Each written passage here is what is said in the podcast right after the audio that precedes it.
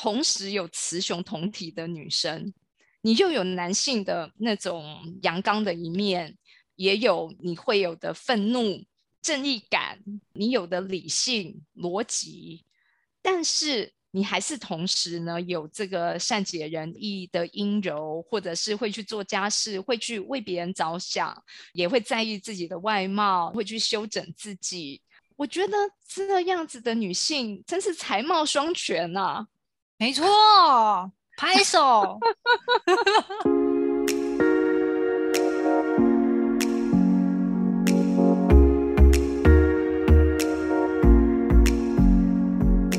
欢迎来到 SATA 学院院长聊心事，我是 Cecily，我是 Amy。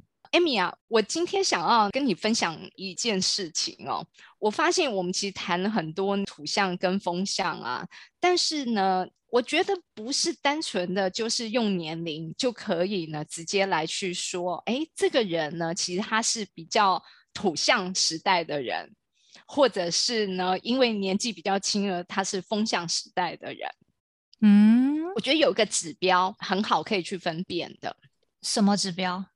你有没有听过性别流动，或者是酷儿 （queer）？我满头问号。性别我听过，流动我听过，但两个词加起来我就没听过了。哦，OK，好，那这样子很容易分辨，就是其实你是土象人。Why？我们不是之前才说我是风象时代的孩子吗？突然间变土象人，很难接受吗？Why？就是呢，如果活在风象世代的人，像我，事实上我是知道这个名词的。我并不是因为要做今天的节目我才去查资料的啊，真的。性别流动呢，其实它指的就是呢，有些人可能我们知道现在不只是异性恋，我们也知道有同性恋，嗯，可是呢，有些人其实呢，他没有确定他自己是什么样子的性别，哦，他有可能有时候是觉得自己是男生，有时候他觉得是女生，那这样我知道，OK，所以就是他对自我认同的。性别跟他生理性别可能不见得一致，对，而且呢，他也不见得永远都是同一种认同，就是他有时候认同是男生，有时候认同是女生，所以他是随着他不一样的阶段，他会有不一样认同。所以也就是说，性别对于某些人来讲，是他一辈子都在探索的历程。嗯，而不是像我们就是属于那种，我们一生下来我们就顺应了我们的生理性别，就觉得这个生理性别的自己是可以认可的。嗯，很有趣吧？对我好像还没有认真去想过这个问题。耶，就是说这个世界上其实原来有一群人，他们对于自己的性别认知，可能是可以跟他的身体做分离。嗯，老师的意思是说，会随着不同的时间、不同阶段，他可能会对自己有不同的认的认知。对对对对，是啊，那我真的不知道。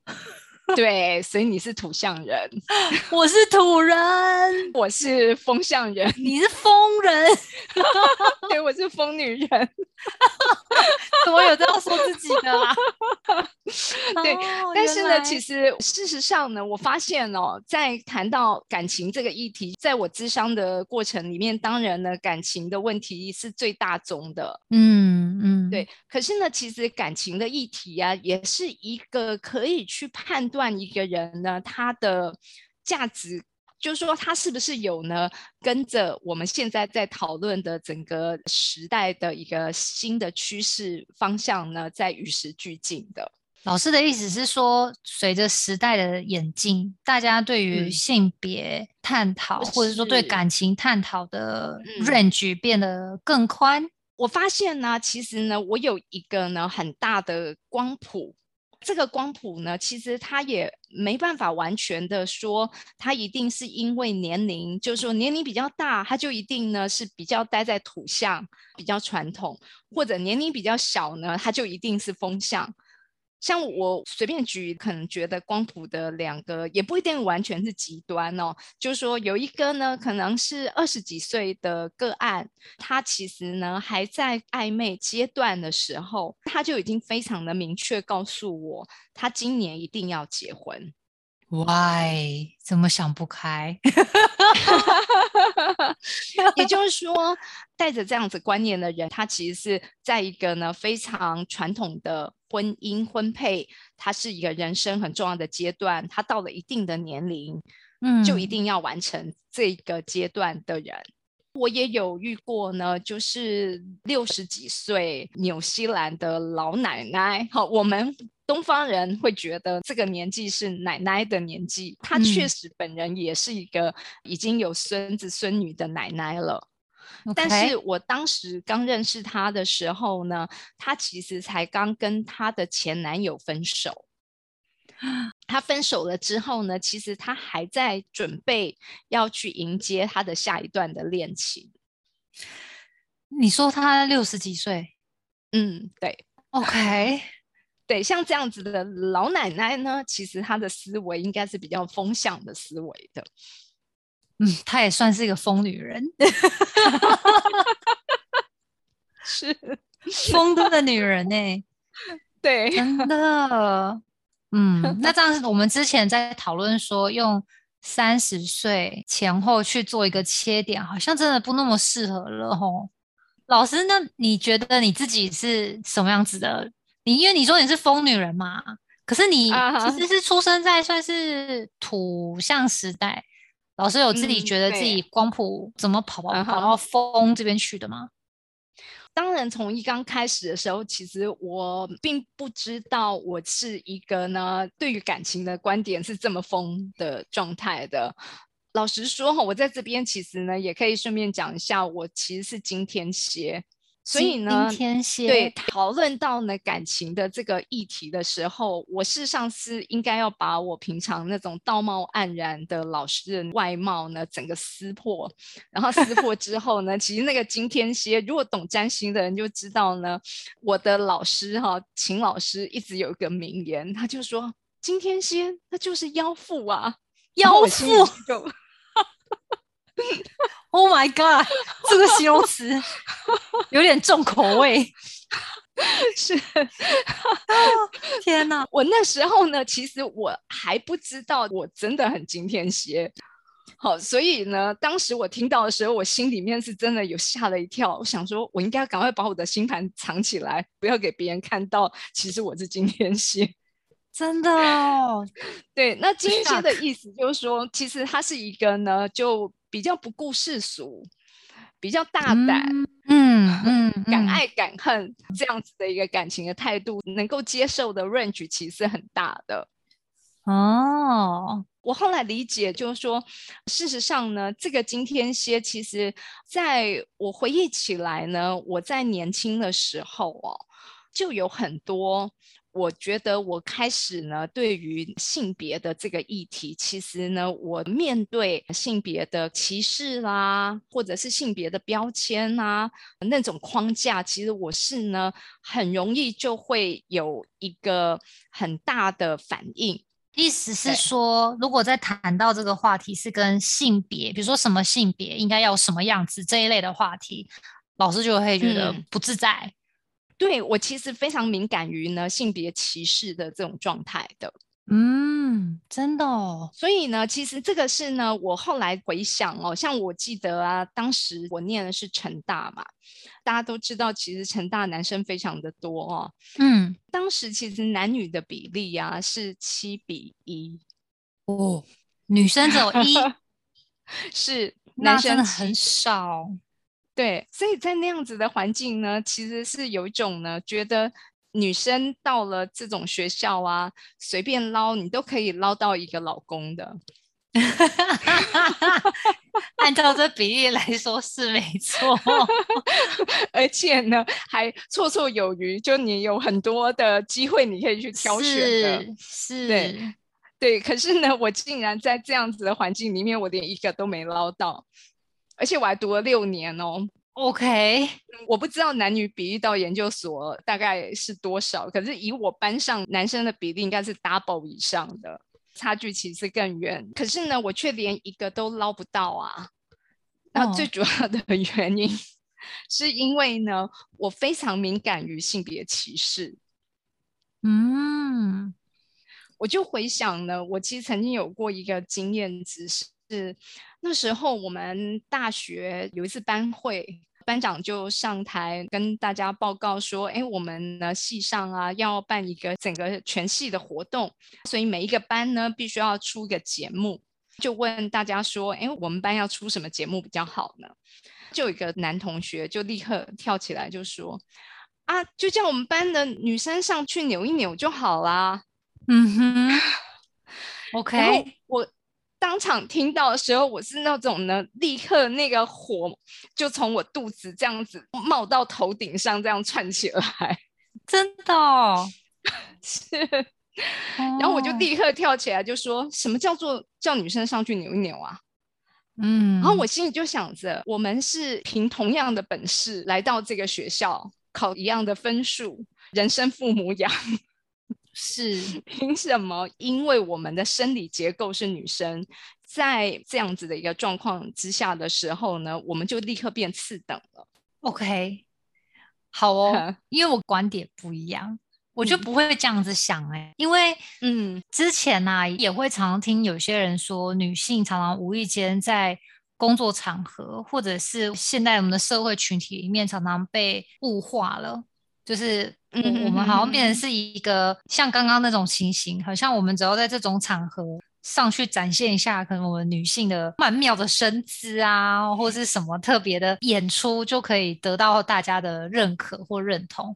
那说到底是会觉得说，好像我们原本脑袋瓜底下的东西，好像不被大家重视了，好像变成只在意我们外表。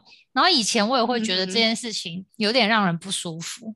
可是我我现在反而会慢慢变成有一种，哎，就是因为我有多了这个东西，所以我除了脑袋底下的东西之外，我还有外面的躯壳，可以更加展现出我不同于你们这些男生的魅力。我在想啊，可能那个时候呢，我真的就是少了这么一层，能够呢，就是把我自己当下的那个怒气呢，就做一个缓冲。但我也必须说，我觉得这个有时候也跟因为我在成长的过程中，我周围的男性跟女性之间对于这种适度展现女性自我，或者说我们自我价值外放出来的这些新的观念，我觉得也被比较多人接受，所以我今天的我才有可能有机会去接受这样子的思考逻辑。因为如果要不是周围的人认同了我们脑皮底下的东西的话，那我觉得我现在应该还是蛮有可能是大家认为的那种只有外表没有脑袋的一种生物。我觉得是老实说，我觉得在那个当下哈。应该是你们现在其实已经处在两性的议题、性别的歧视，已经变得是台面上，大家随时都会讨论，随时也都会去意识到自己有没有跨这条线。嗯，所以在你的这个状态的时候呢，就是说整个社会的氛围其实相对起来呢是。已经把这样子的议题作为一种呢，大家已经有共识，嗯，然后大家也很清晰的去知道呢，什么样子的语言，什么样子的状态叫做性别歧视，所以那条线大家看得很清楚。在这种情况之下，其实你的反应反而不需要这么的激烈了。嗯，我懂。嗯，对。可是我刚刚的故事还没讲完哦，因为后来呢，大家就是呢表决。嗯，就表决说要不要让女生上去扭一扭，就是由我们班的少数就这么几个七八个女生，然后上台去跳舞。嗯，你可以想见那表决结果，班上有四十几个男生，只有呢八个女生，所以你觉得那个表决会是什么样子的结果？可是重点是。那个表决呢，其实不仅是男生一面倒支持这个提案，连同为女生也没有人支持我。啊，真的哦，嗯，其实呢，那个时候啊，我觉得女性是不能够拒绝被冒犯的。嗯一旦你被冒犯的时候呢，你不能那么强势的反应。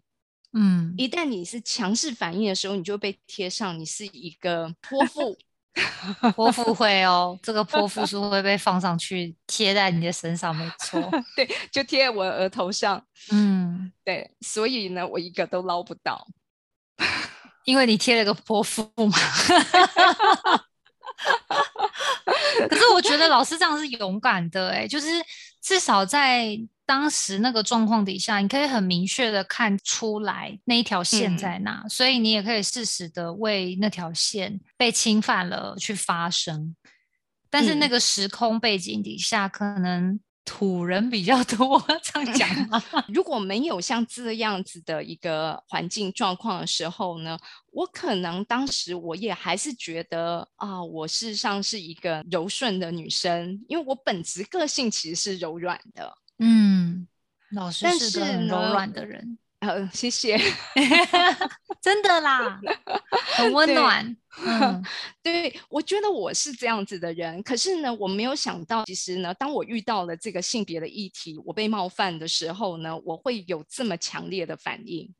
嗯我也看到了，哦，其实呢，所有其他的女生，要么她们不认为这件事情是冒犯，要么呢，他们其实呢，在考虑是否要把自己呢被冒犯的那个感受表达出来。这个表达呢，会不会呢去影响了一个样板的传统的女性，其实应该要有的柔顺啊、可人啊、受欢迎啊？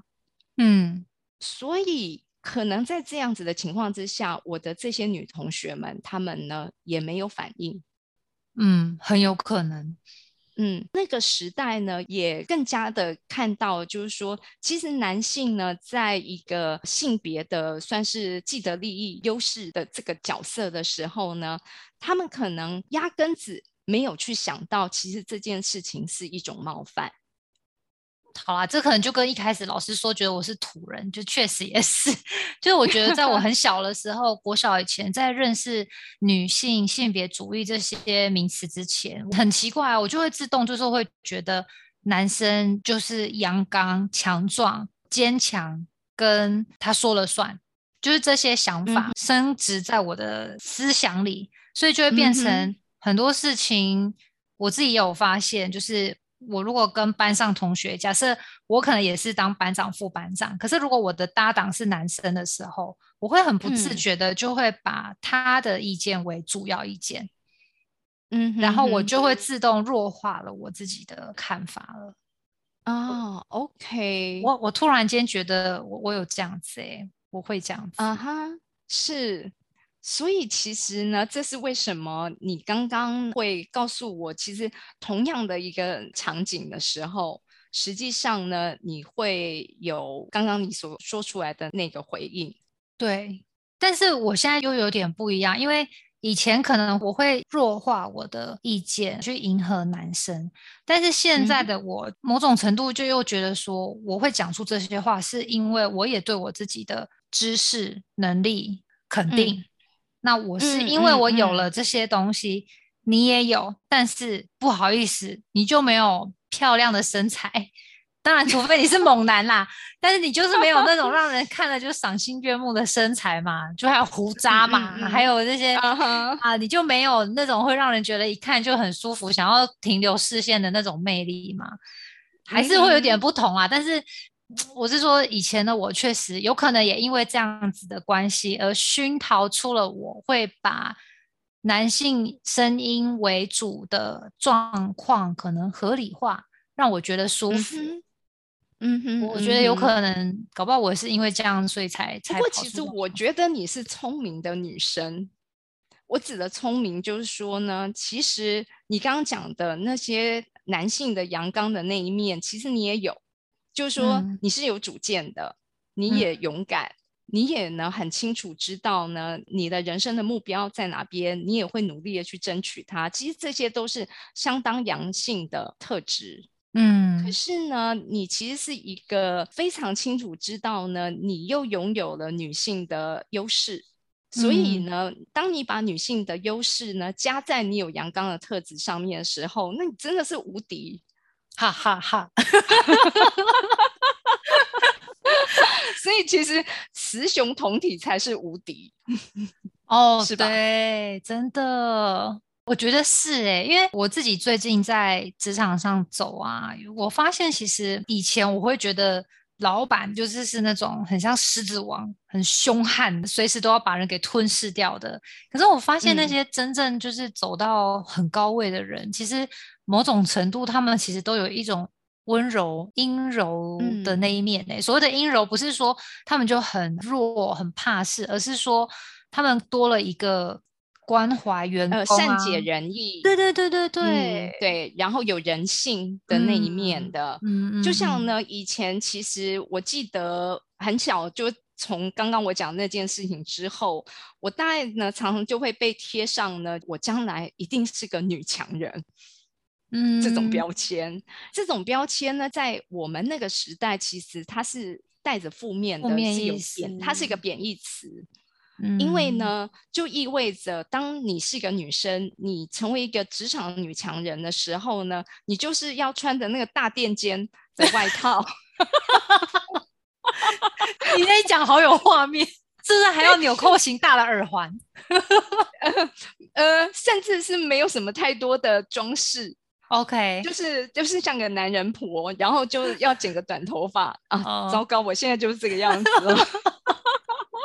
但老师没有大垫肩啊。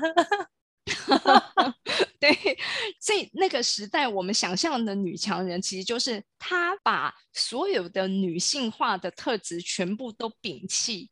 因为呢，嗯大家会认为那些女性化的特质呢，例如说我们刚刚讲善解人意啦，比较能够去关心别人、体贴员工、好亲近，像这样子的特质呢，其实它在职场上面是扣分。在嗯你往上晋升，所以你就必须要把这些东西都拿掉，你就要变成是一个呢，也穿上一个阳刚的男性的外衣的女人。这样子的女人是让人觉得可怕、难以相处。可是呢，我们都知道，事实上这个是土象的时代，非常单一、刻板的性别观念。嗯那个时代的男性也都觉得说，今天呢，我身为男性，我就一定要阳刚，我要阳刚，我才能够呢去展现我对外的勇敢，或者是呢典型的男性的形象。嗯嗯可是呢，这个状况呢，其实我们已经看到世代事实上是有很大的改变了。对你是生物背景，对，以生物来说，我们其实呢都是雌雄同体的荷尔蒙，对吧？对，我们有雄性荷尔蒙跟雌性荷尔蒙，对，男生女生都嗯有。对，我们都有，所以其实它只是呢比例上不一样而已。没错，没错，没错。老师是有念生物哦。我虽然是二类组，但以前还是有念过生物啊。我相信，在我这个时代，其实有很多的男生，他事实上呢，他还是有他属于那种呢，在光谱中比较偏向阴柔的那一面。就我们刚刚讲的，其实性别认同上面，搞不好他其实也是在流动的。嗯嗯可是他却要在呢我们那个世代的这种刻板的印象里面呢，硬是要装出他非常的阳刚的样貌。嗯老实说，我觉得那是很没自信的。嗯所以当他们遇到了就是像我这样子的女生，嗯，他们就会呢把我视为洪水猛兽。这么可怕。其实很有趣哦。我事实上之前我不是说我一直在那个研究十三、十四世纪那个时代的一些社会现象跟我们现在的异同。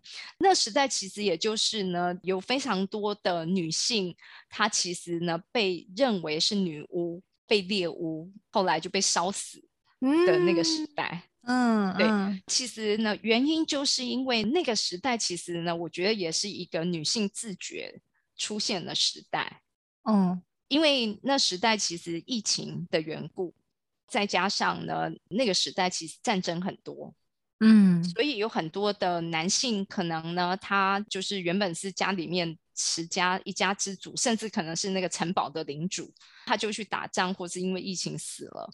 所以呢，就变成了好，那家里只剩这个女主人，所以女主人得要出来，嗯，然后女主人呢，她就变成她得要呢去主政，她得要去扮演男性的角色，或者也有一些女生呢，其实她可能不是贵族，但是呢，她是有学养的，她就呢必须得要靠写书写作来维生。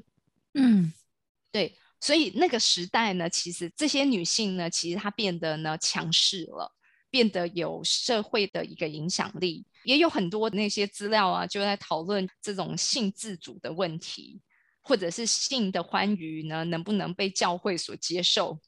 嗯，那时候就有讨论这个咯。嗯嗯，对。OK，所以就会变成说，其实能够有独立自主的这些女性们，她就会被贴上一些很负面的标签。嗯后来就把它污名化，把它变成妖魔化，所以他们就变成了女巫，被活活的烧死。当然，可能呢，它背后有一些各种不同的现象。不过呢，我大概看到有一些这种脉络。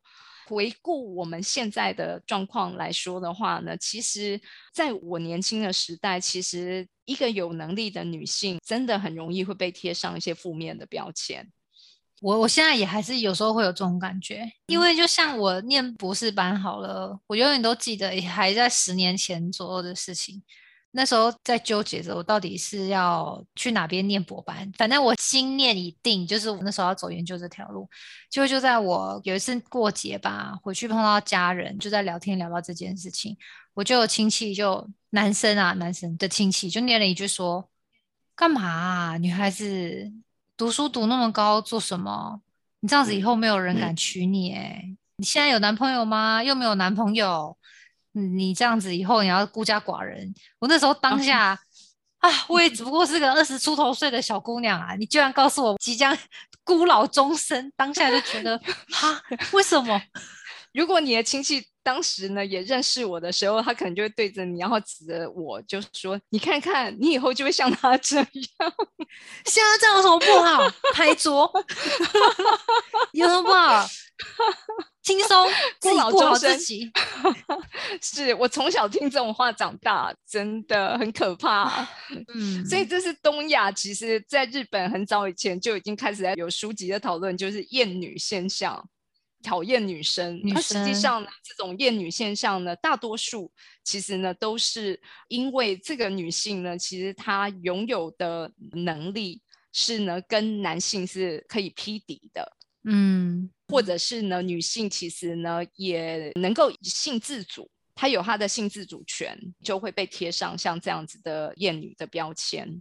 嗯对我反而觉得现在的风向时代的男女，特别可能是男生啦。虽然说我们现在看到好像男性其实变得比较阴柔，嗯我们会说草食男啦，好，或者是哦花美 男啦。啊，对对对对对，这几年很多。哦，你知道我们这个世代的很多婆婆妈妈超爱花美男的。有，我有发现这件事。这我这样要题外话讲一下，就发现改变了。像我大学的时候，我以前就嗯会觉得追剧、看连续剧是女孩子啊，就是沉浸在这种爱恋里啊，然后浪漫啊，嗯幻想着自己有白马王子啊，就这一类的爱情剧情。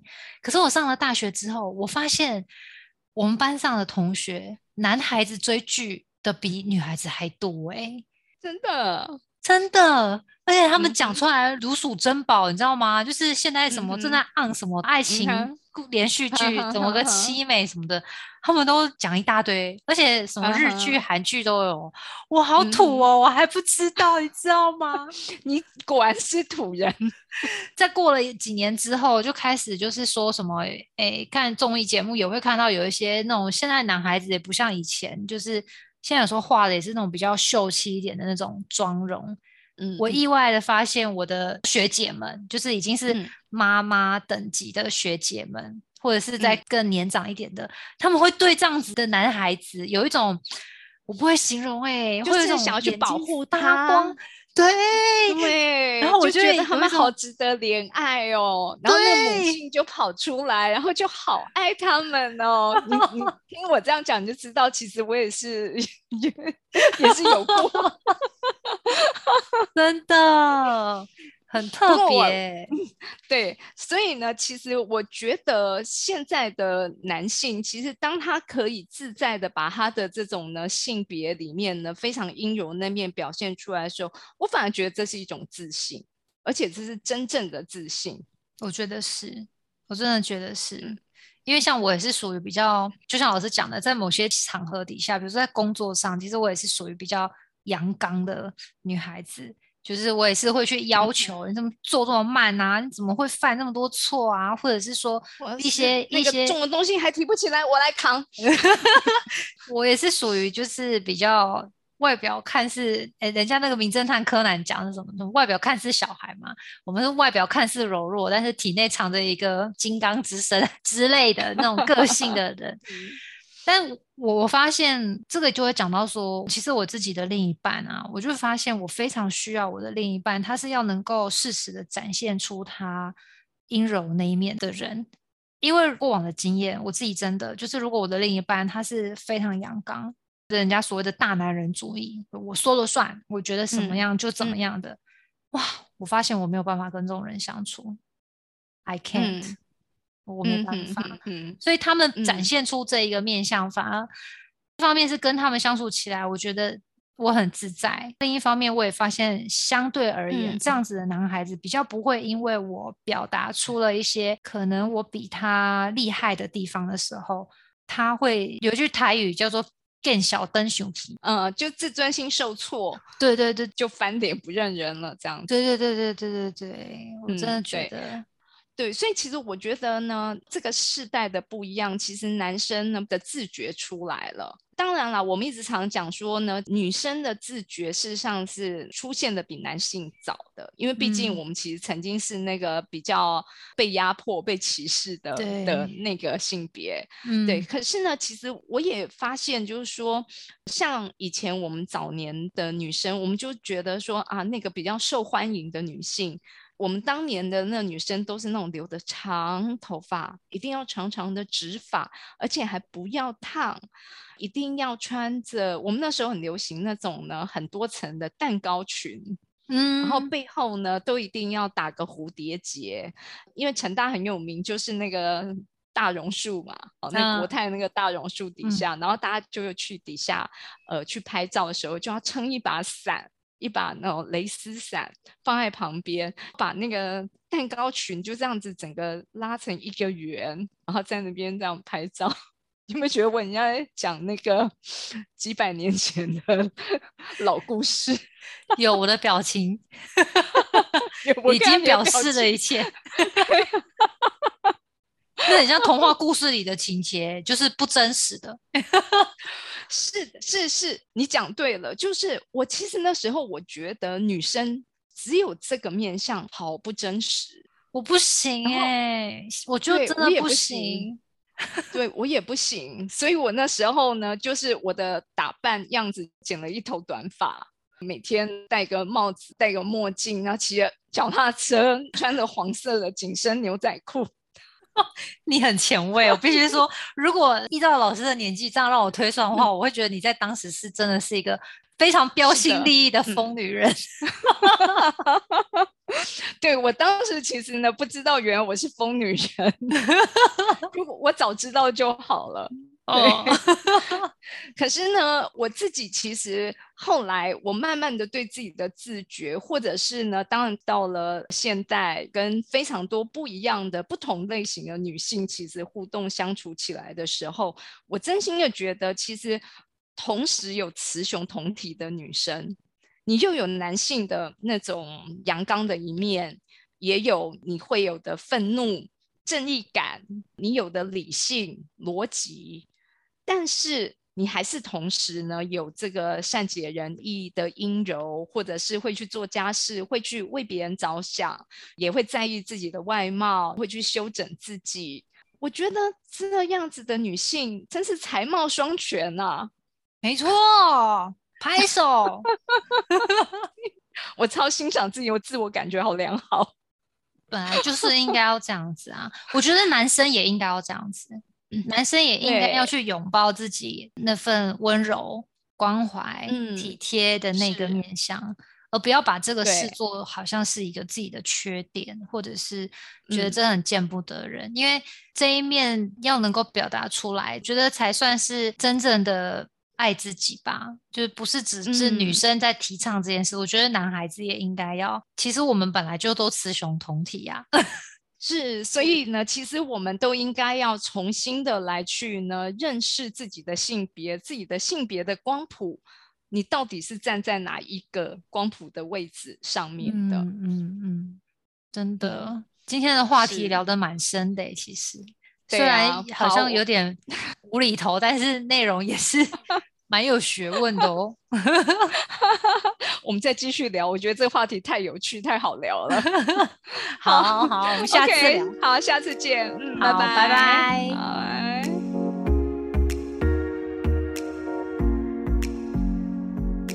凝视星空，开启生命。占星就是一门教我们了解独特自己的学问。星空凝视占星学院提供多位资深占星老师的资商服务，从初级到高级的核心课程，多样主题的工作坊、沙龙，以及出版占星书籍。欢迎您到星空凝视的脸书粉砖、微信公众号、IG 关注我们。